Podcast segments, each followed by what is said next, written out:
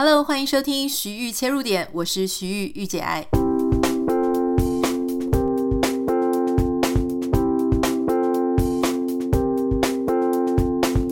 欢迎收听今天的节目。今天想要跟大家一起来谈的是关于精神和心理健康。如果你有收听我们之前的节目，你大概就知道，说我个人对于视觉失调啊，或是心理健康等等的事情，其实还蛮在意的。所以最近看到一本书啊，这本书它是一个美国躁郁症权威啊，或是精神这个相关领域的权威的一位作者，他叫做 K. Jamison。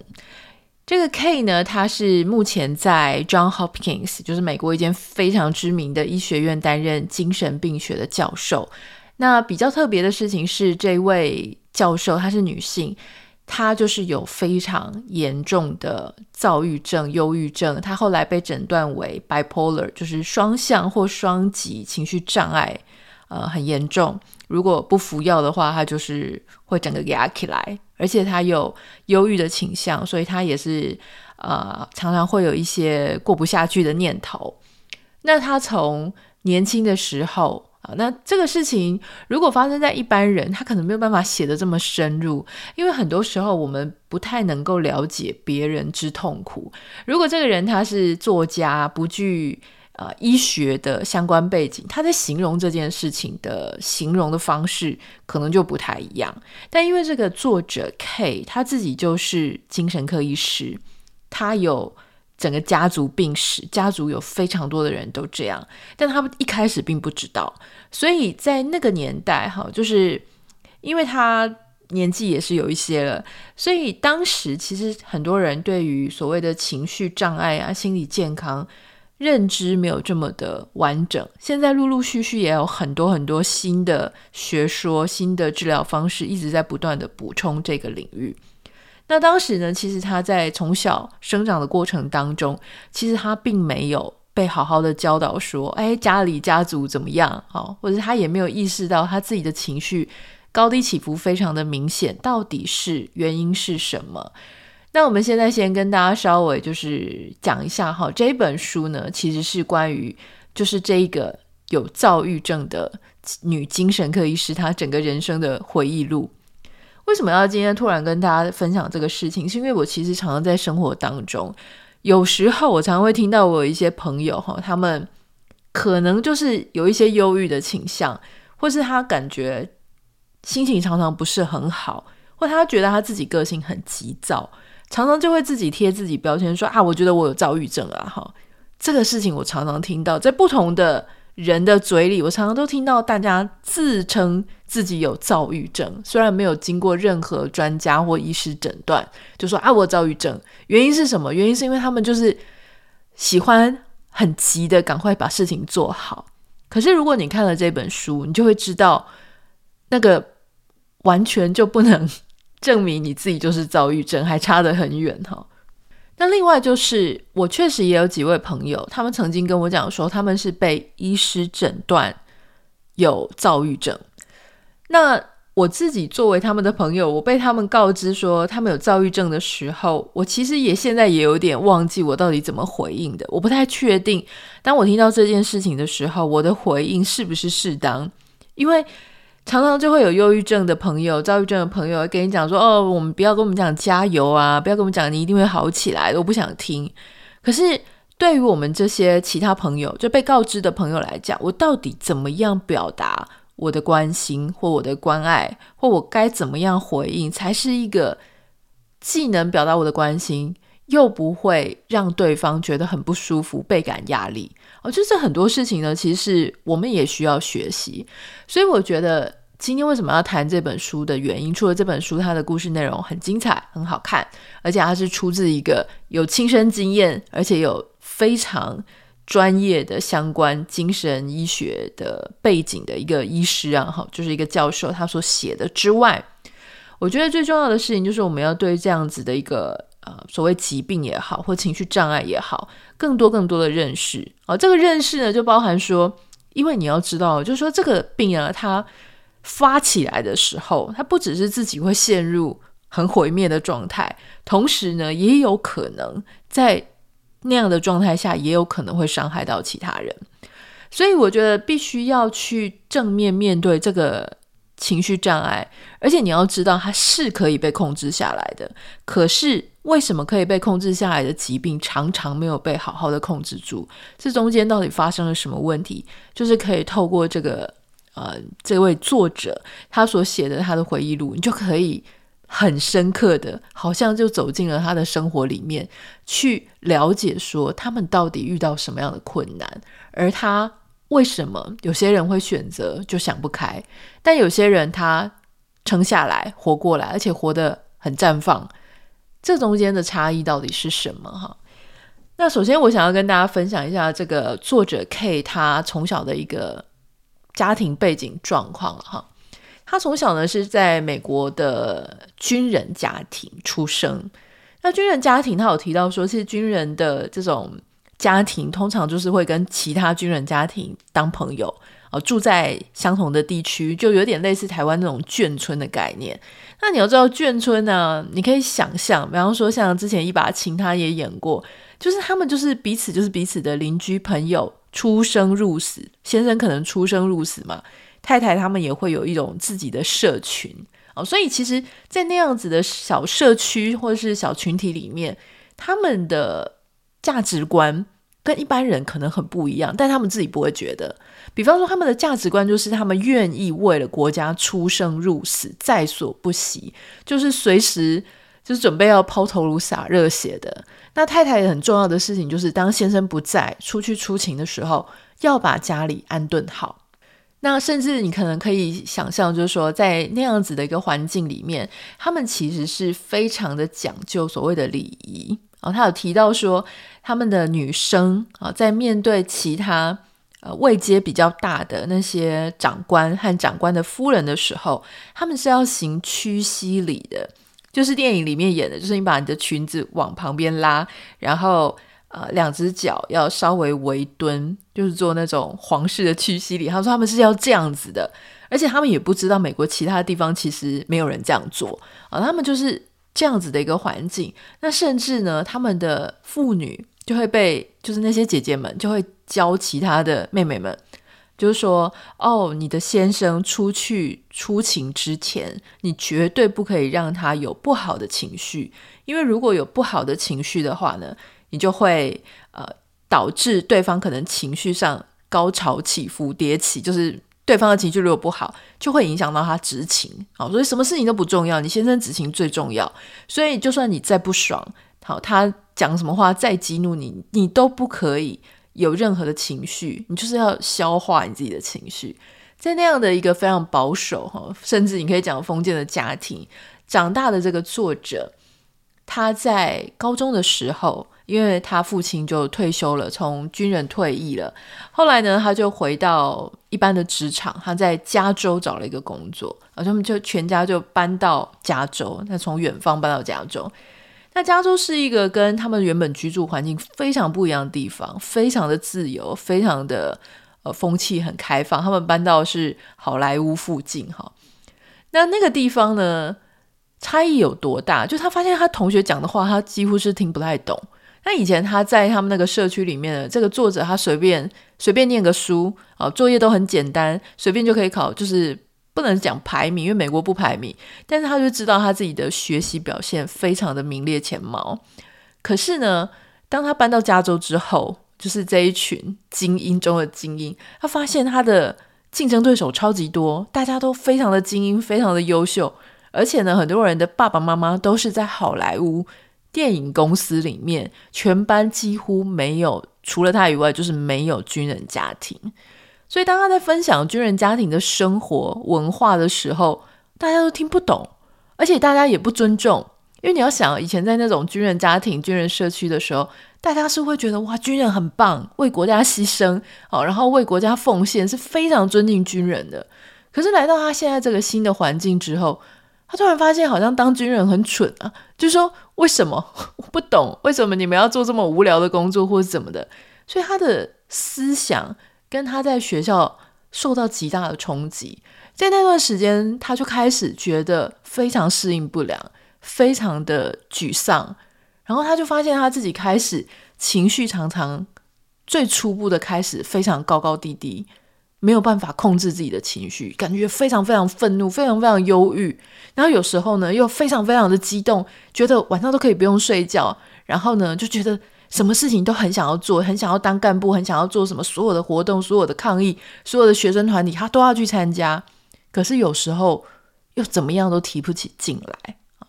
那这个词只是他在情绪障碍上面的刚开始而已。接下来到大学去念书啊，那他就因缘际会的，他就选择了念心理学，然后一路呢去研究精神相关的一些领域哈。在大学的时候，他也开始觉得有一些这样的状况，但是因为他从小。没有任何人告诉他说家里是有情绪障碍的问题。虽然他有觉得他的父亲常常就是兴致一来，然后就可以不眠不休的做很多事情，然后情绪非常高潮迭起。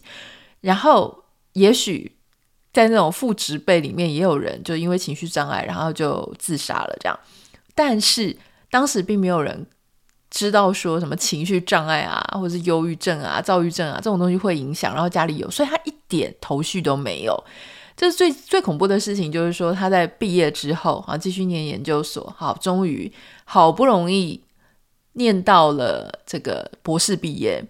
那在博士的时候，当然也是很痛苦啦，因为其实你大家知道，在美国你要念博士，要做研究，然后毕业出来找工作，这是一连串的压力。这些压力呢，或多或少都让他曾经在情绪非常起起伏伏的状态，但他真的一无所惜。他就是一直觉得说自己的状况可能就是压力大，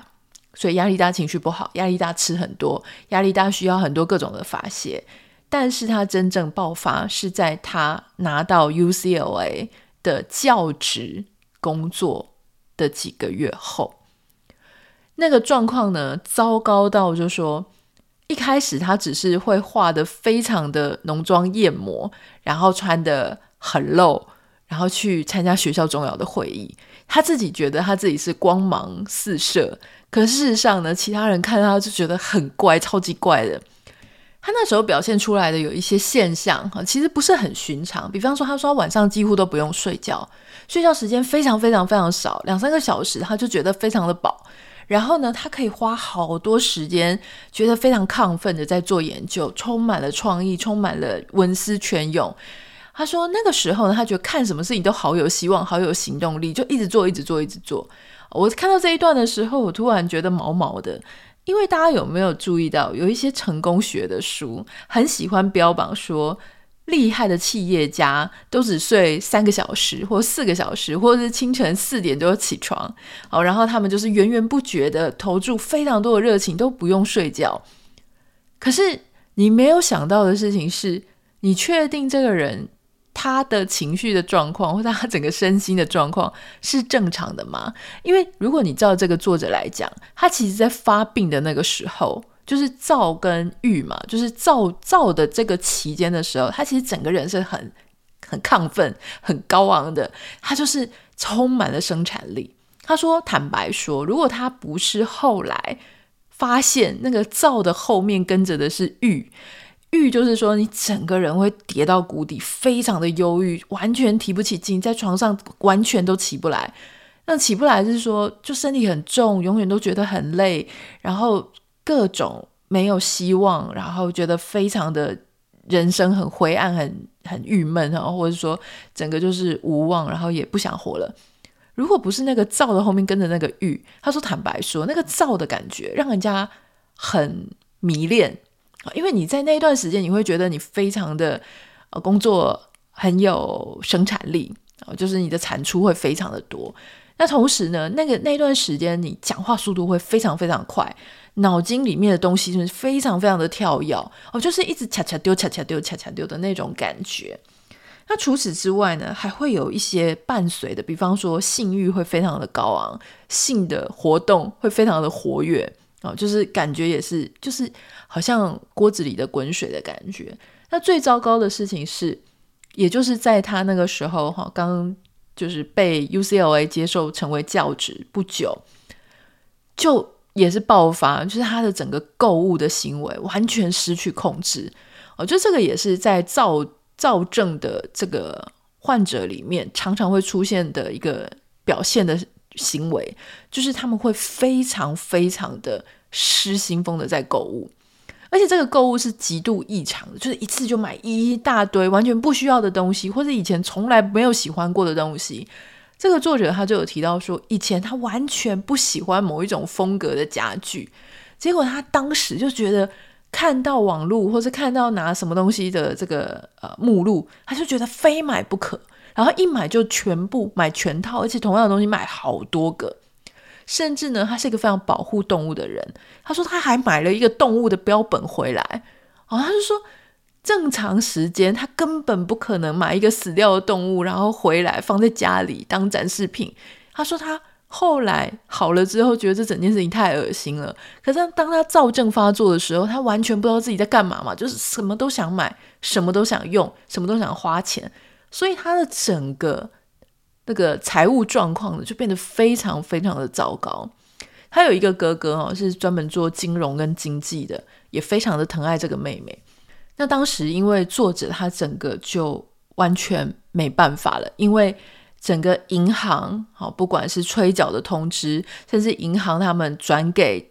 讨债的这种中介，讨债中介呢就写一大堆那种威胁的信啊，然后打电话疯狂的被讨债，所以整个人的财务状况非常恶劣，很恶化。所以导致这个作者呢，只好打电话给他的哥哥，跟他说：“我需要你的帮忙。”这个哥哥后来就立刻来到这个妹妹的家里，结果一看到妹妹家里全部乱七八糟，不说，地上满满的都是账单，然后一大堆的哦，就是一大堆的赤字。后来这个哥哥也没有责备他妹妹，哥哥就跟他讲说：“我们可以一起来处理。”哦就是一起来处理这个现在的状况，至少把目前的情况一起把它解决。所以哥哥甚至去借了他的信用贷款，把这些东西债还掉。但他跟他妹妹讲说：“你必须要去看精神科医生，看怎么样把这个这种冲动或这样子的状况抑制住，就是治疗好。”所以后来这个妹妹呢，在那个时候开始，他们就去看精神科医生。哦，因为不止这样，在她非常严重的时候呢，她甚至出现了幻视，也出现了幻听，然后脑中会出现一大堆非常恐怖的画面。那开始在精神科医师的建议之下，他就开始服药。啊，那个那个药叫做酈盐。嗯、根据我问，就是现在的医生啊，他们说其实还有其他的方式。哈，酈盐可能是当时。最普遍、感觉最有效的一个方式，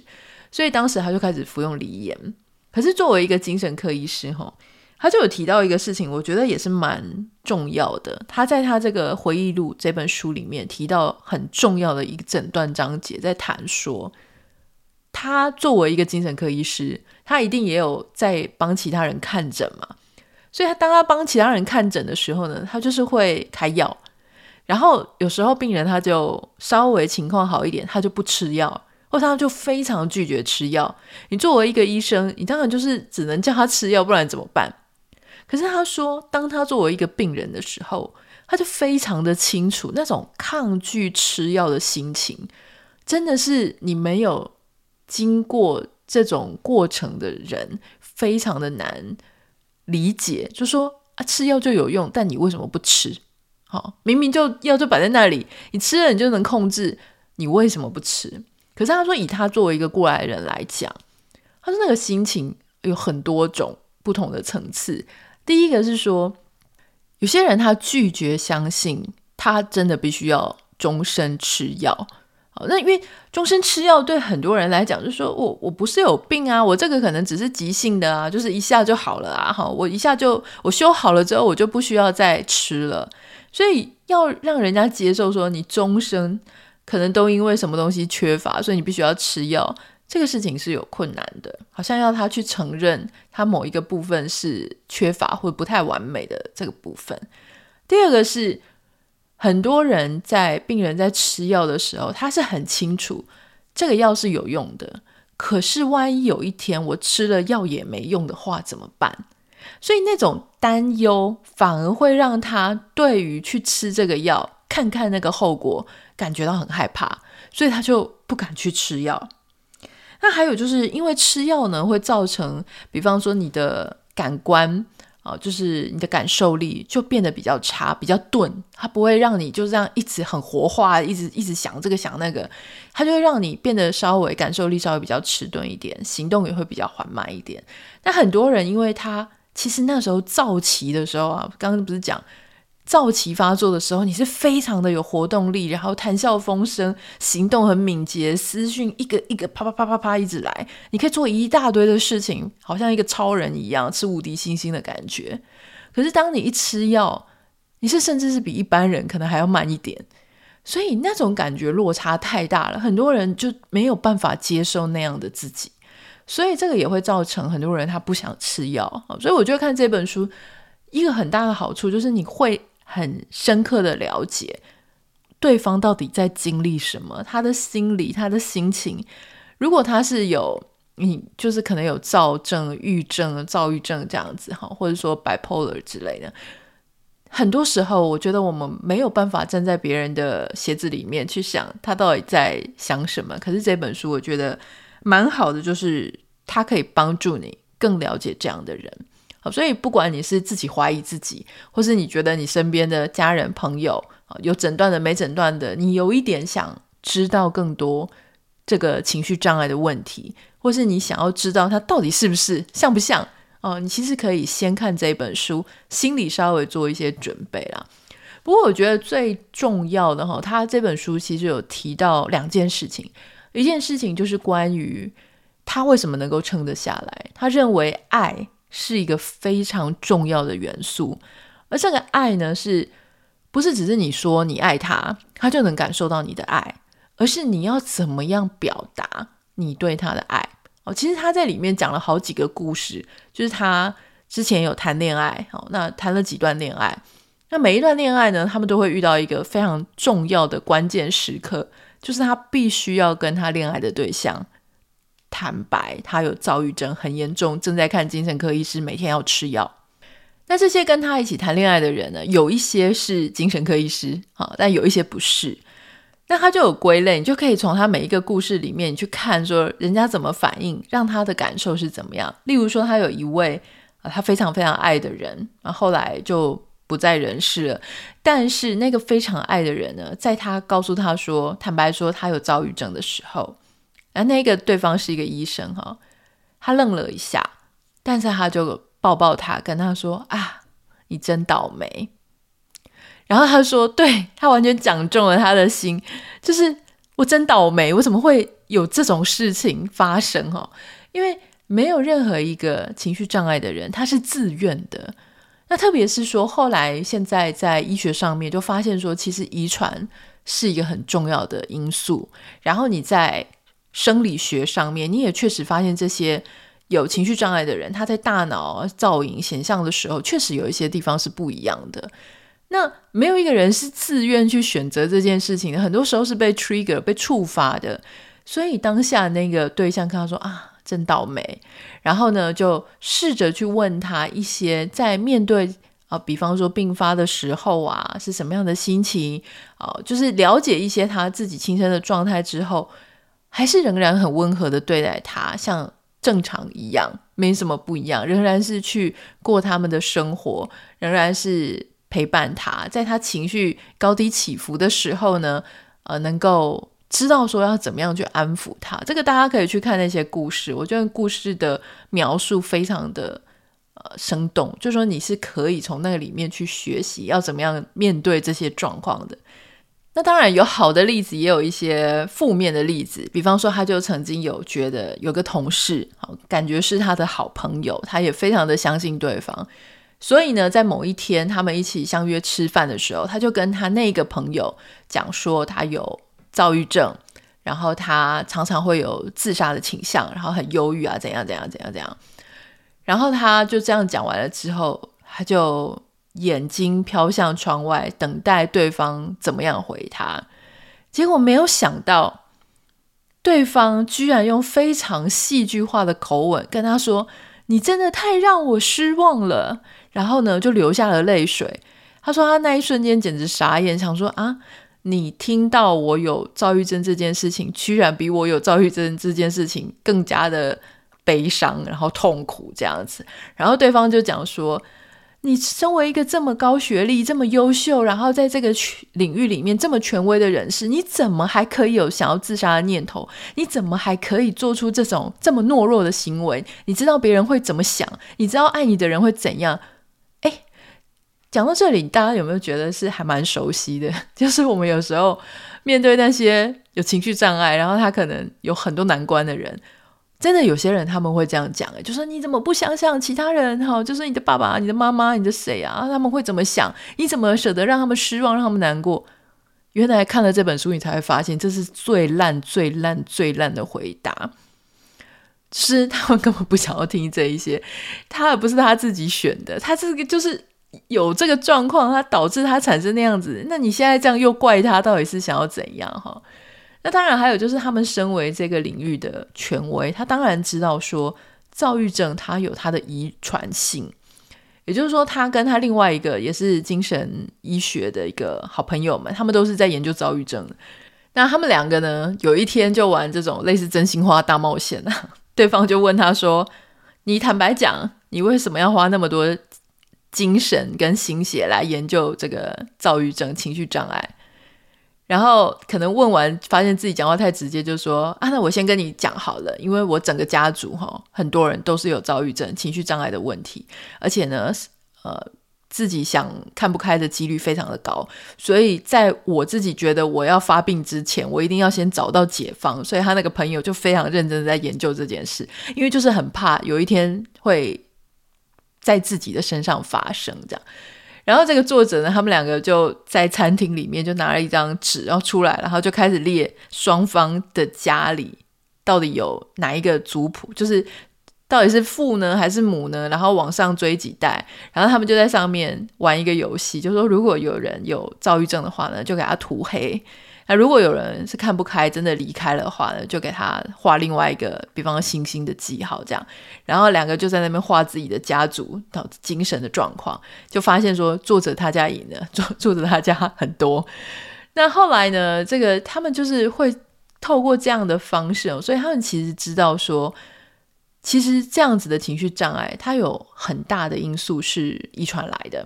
可是他没有想到的事情是，并不是所有在念。精神医学的人都有非常体贴他人的心情哦。虽然他跟他这个同事在那边玩，但另外他也曾经受伤。就是他其他的同事呢，有一天就问他说：“哎，那你有要生小孩吗？”就他就说：“我想要跟我爱的人生啊。我曾经有遇过两个让我想要跟他生小孩的男性啊，怎样怎样。”然后就跟他分享他的故事嘛，就跟同事在聊天，就没有想到他那个另外那个同事就跟他讲说。你知道躁郁症是会遗传的吧？那你为什么还想生这样子？你不觉得太不负责任了吗？我觉得在讨论这个议题哈，也是非常的有趣，因为我们常常在讲说精神疾病，某些精神疾病可能跟基因有关，可能跟遗传有关，然后我们就理所当然的觉得说，你如果有这个病，你就不应该生孩子啊。好，我们就很想用外人的视角去限制人家。能不能生孩子？虽然我们都不问说你到底有什么权利去限制人家。哦，那这本书里面他就会，你就去看他的故事，他会告诉你他有多生气，然后他就跑去开他那个同事的门，然后就骂他一句脏话，这样子，他觉得说你到底凭什么跟我讲那样子的话？哦，就是非常非常的失礼，这样。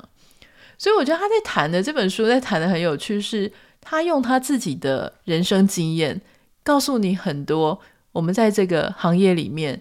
哦，或者说我们在这个产业里面，你可能会遇到各种形形色色的人。那万一当你遇到有类似症状的人的时候，哎，我们到底该怎么样回应，或什么话是很雷的，不要去讲啊！你可以更多的了解他们的心情。那当然，最后他也有提到说，因为他自己有躁郁症，而且持续治疗中。那他现在又在医学院里面，他不止当教授，他还是需要去看诊。那他说，他提到这件事，就是说他的自己的做法，就是他会不管在哪里上班，他都会很清楚的告诉那些需要跟他密切共事的同事，哦，或是那些系上面的主任，或是医学单位的主任，告诉他们说他有这个状况，他正在接受治疗，而且他授权他们说，如果他们怀疑他的状况不佳，失去控制，啊，他会保证说他会固定吃药，他也不不烟也不酒。可是如果万一他们真的有怀疑，他的状况不适合去看诊，会造成他的病患权益受损的话，那他授权他们直接跟他的精神医师联系，做必要的处置跟处理。他甚至自己要去看一大堆精神的疗养院，然后看大家哪一间精神疗养院是环境比较好的。然后他想要说，如果万一他真的病发的话，他想要住哪一间，他这些事先都准备好，是非常公开也非常透明的。他有提到说，美国每一年医生呢。呃，想不开的几率是非常高的。大部分这些医生呢，他其实都有忧郁症或是躁郁症，但是他们没有讲，也没有发现，也不敢去面对，也不想让大家知道。因为这本书他一再的讲说，不管你是医生也好，不管你是教授也好，在做这种类型比较专业工作，或是甚至是机师啊、警察啊，或是政治人物啊，哈，就是你明明就怪怪的，你情绪上有问题，可是你不敢去面对。当你不面对的时候，你就没有办法告诉别人，然后有一张社会的安全网，就是人际的安全网，帮助你支撑到说你不会去伤害别人，也不会伤害你自己。需要有一些 support 嘛，哈，就很多人不去面对，那就所以他没有这些周边的一些协助跟支持，那就变得更加的危险。那他说，他就有提到说他在 John Hopkins 那个时候。然后面试的时候呢，要填一些表格，好，就一大堆表格要填。其中有一个问题，就是要你确认你最近有没有正在服用任何的药物或治疗，你要不要打勾？很多人，如果你不敢面对，你想要拿到这份工作，你可能不敢打勾，你就是说否。可是作者他写是，然后呢，他有提到说他会去跟这个系的系主任去谈这件事。最好笑的事情是，当他跟系主任约了吃饭，然后他告诉系主任这件事情，系主任听完就说：“我早就知道了啊，哦，有别人有告诉我，就是跟你共事的那些医生，他有告诉我啊。”然后他就跟他讲说：“你放心啦，